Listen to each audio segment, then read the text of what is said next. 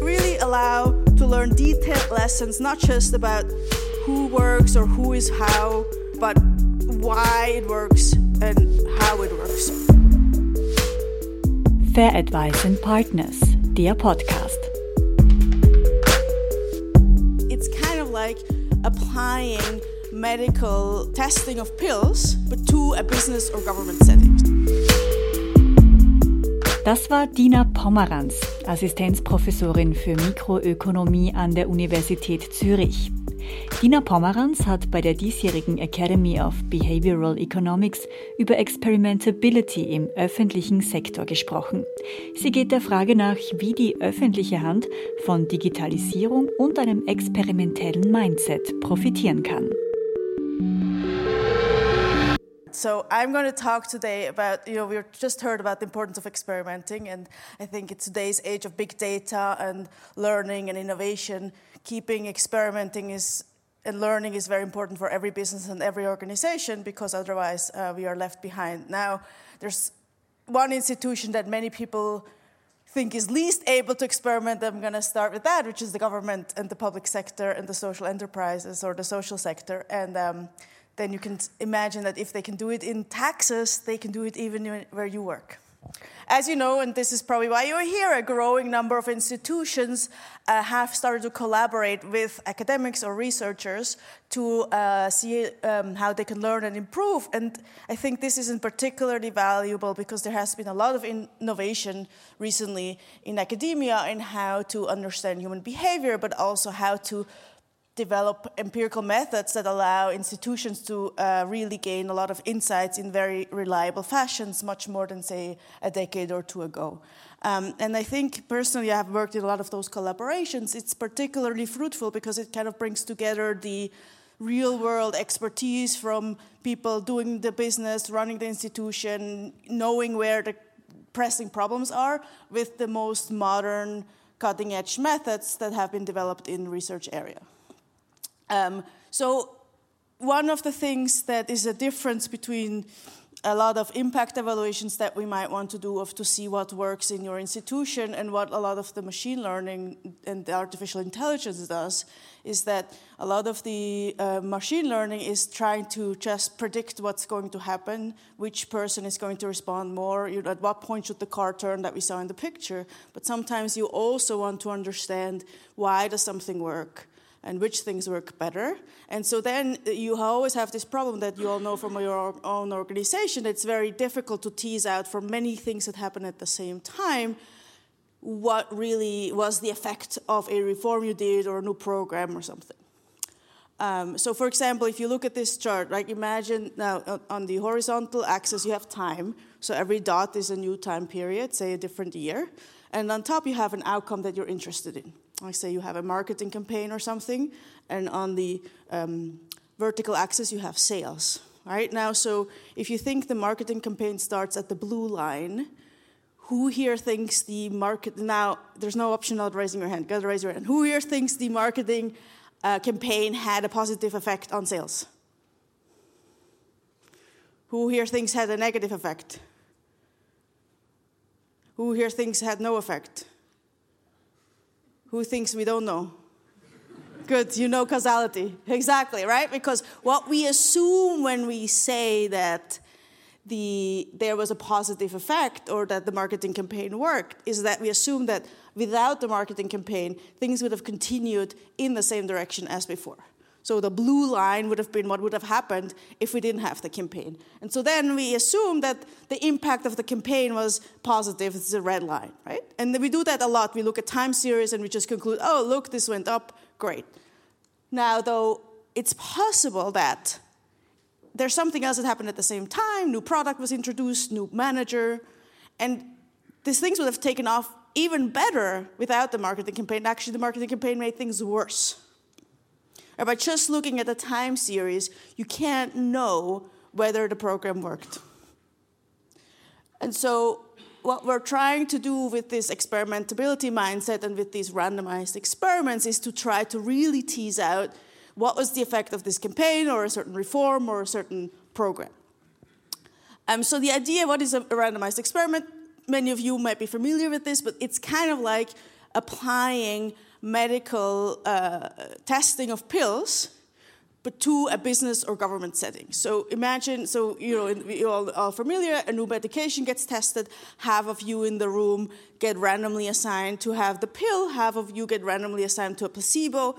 Now, on average, the two groups are going to be very similar, and so if one group ends up being much healthier in the end, we can conclude that's because of the pill, because otherwise the two groups are the same.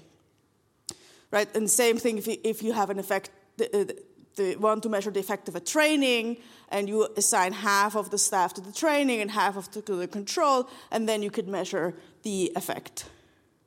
So, for example, if here is a, a, number of households, and you might have a government program, and then you select half of them to get that program.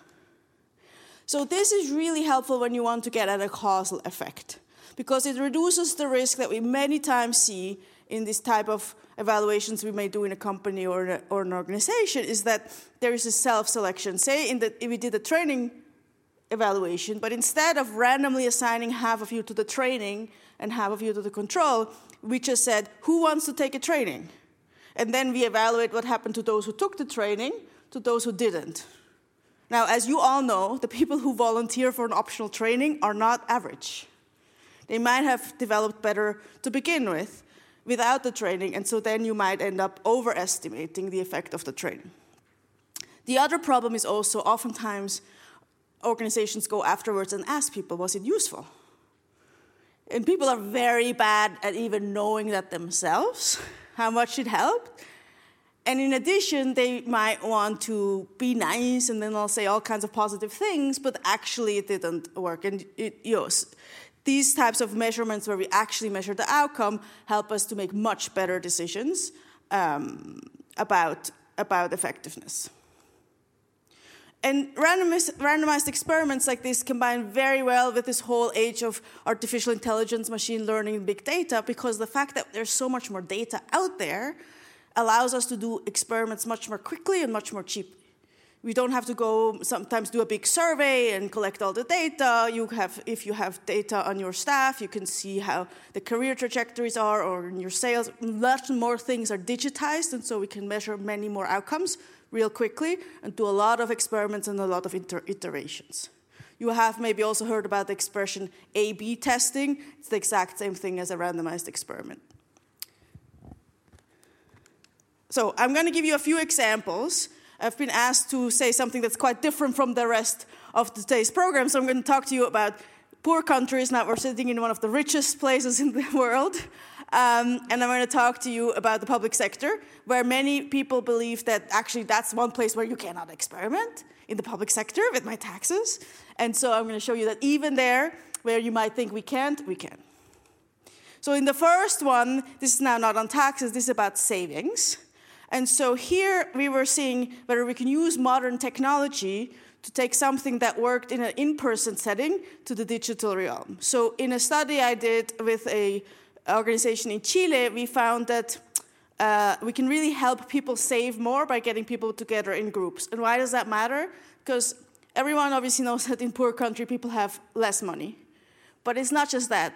People have also much more risk because you don't have a steady income stream, work comes and goes, and you don't have a steady expenditure stream because you have to pay for a lot of unexpected shocks, health shocks where there might be no insurance, helping a friend in need, all kinds of uh, variation in your out, uh, outlays. And so there is a lot of possibility in people helping to insure themselves through having a savings account. But as we all know here, getting around to savings and getting around to the gym and getting around to do things that you know are good for you in the future, it's really hard in the present, right?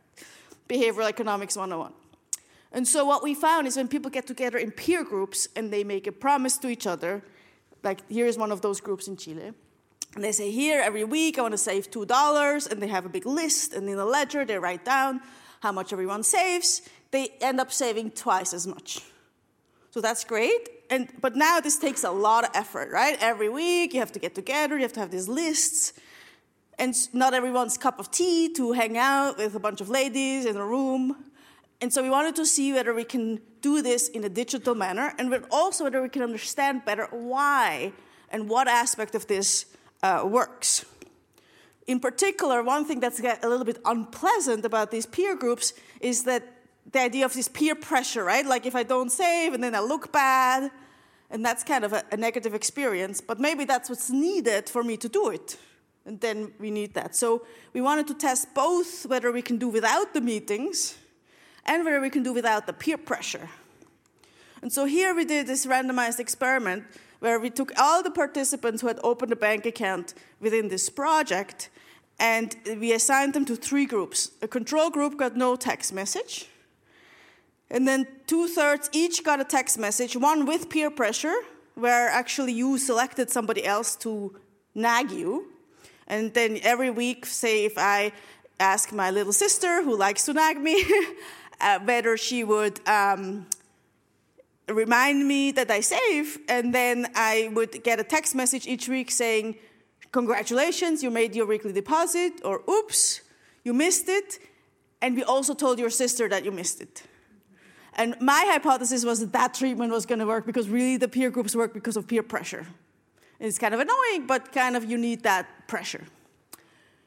But then we had another text message treatment where you only got told there was no peer, nobody that also got a message. I got just told, congratulations, you made your weekly deposit, and 10% of other people also made their deposit, or 20. Or oops, you missed it, and now you're behind the people who made the deposit. But next week is another chance.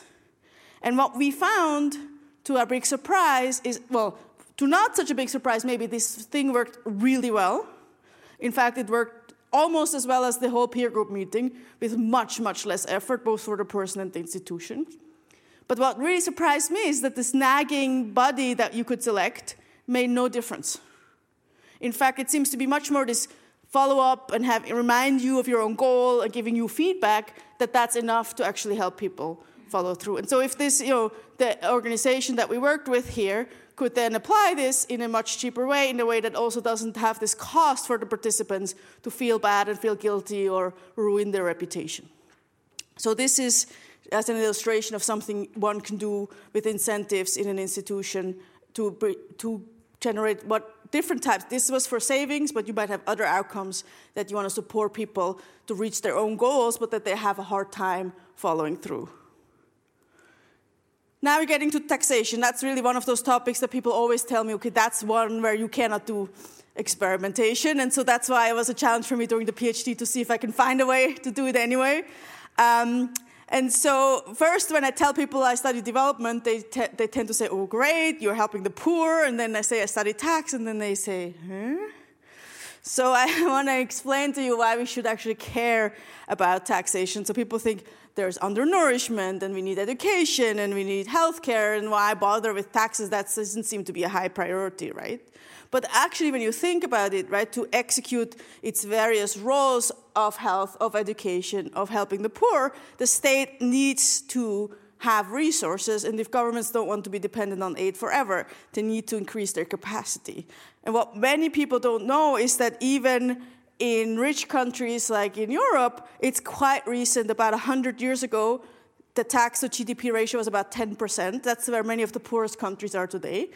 And as you know, the social welfare state has expanded a lot, and it's only possible if we can raise money. So many of the countries around the world who are still poor and who have a low tax collection rate compared to their GDP are very eager to learn more about how they can improve tax collection.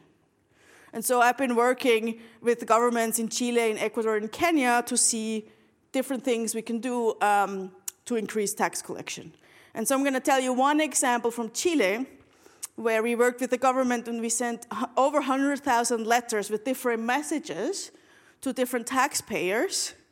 And we randomly selected the taxpayers and we randomly selected the message that they would get. And we were able to learn a large number of things. So, first of all, most basic, you have different letter messages, so you can test which message works the best. That's kind of like a marketing campaign, right? If you randomly assign the message. The second is we could understand which type of taxpayers responds the most. Now, this is the part of the study that does the closest to the machine learning aspect of things and where we're getting closer to the artificial intelligence, maybe where this thing then could be done on an automatic level in the future. That's not yet where the tax authority is, but predictions and machine learning, that's where they are. And so we could combine the randomized experiment with these prediction methods to see which type of taxpayer, when you send them uh, a deterrence letter, starts to increase tax payments the most. So if you imagine, if you were complying completely before the tax uh, uh, audit, the officer sends you a message saying, careful, you might be audited in the future, you might tweak something here or there, you wouldn't double your tax declared. And, but if there are certain sectors like fishery that suddenly doubles their tax declared the month after they get this letter, you can think that probably the fishery industry is a place we should target our audits. And so it really helped them to refine the targeting of their audits. Um, third, and this was the most interesting to the academics, we could actually study mechanisms within the value added tax and show that the value added tax actually has a built in mechanism that uh, where if you audit one firm, it helps the compliance of the firm supplier. Why? Because in the value added tax, as you know, you pay tax on sales minus your input cost. And so if I'm going to get audited, I'm going to ask my supplier for a receipt. And now my supplier starts to pay more tax. So we were able to measure these spillover effects that if we enforce taxes on me, what happens to the people who happen to be upstream from me and sell me things. And this was all um, part of the randomized experiments, different experiments that we did. And the more general lesson that came out of this VAT aspect and of this paper trail and asking for receipts is the understanding that forms of taxation that leave a stronger paper trail have advantages over other forms of taxation when it comes to tax collection and compliance. Right? And so digitalization is a big part of that because now tax authorities around the world are putting all these paper trails that are on paper into an IT system, and it's actually not as trivial as it sounds, but with a lot of computing power, you can cross check all these bilateral transactions and actually have a prediction about how much a firm had in sales. And if the firm declares less than that, you can either send them a warning or you can uh, audit them. And so that information helps a lot in detecting fraud and detecting evasion. Same thing obviously would be true for a large corporation, where also they have problems with detecting fraud and detecting misbehavior. So, in conclusion, so experiments play a growing role both in the private sector and in the corporate sector, and in the public sector. And they really allow to learn detailed lessons, not just about who works or who is how, uh, but why it works and how it works. So, for example, if you think of um, an example of the loan industry. What machine learning can help you do is to predict which type of client is more likely to default. We actually heard that example in the talk before that computers may sometimes be better than at predicting which client is good for it because maybe they're less subject to human biases or mood swings than a, a personal clerk. Well, what the machine learning cannot really do is to tell you how can we help the clients to not default, given how they start out? And that's where these two approaches are very complementary because then you could say, okay, here's a risky client. Let's maybe offer that client a certain training or support or text message reminders like we saw in the savings case. And to test whether these things work, now you can use this experimentability component.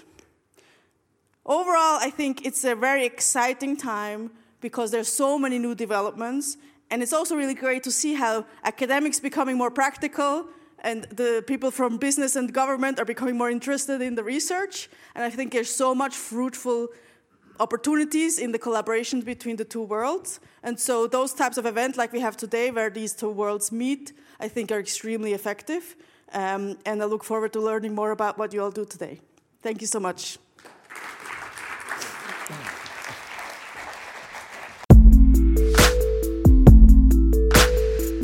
Advice and Partners, der Podcast. Vielen Dank fürs Zuhören. Wir hoffen, Sie sind nächste Woche wieder dabei. Bis dahin, alles Gute und nicht vergessen, alles Wirtschaften beruht auf Verhalten.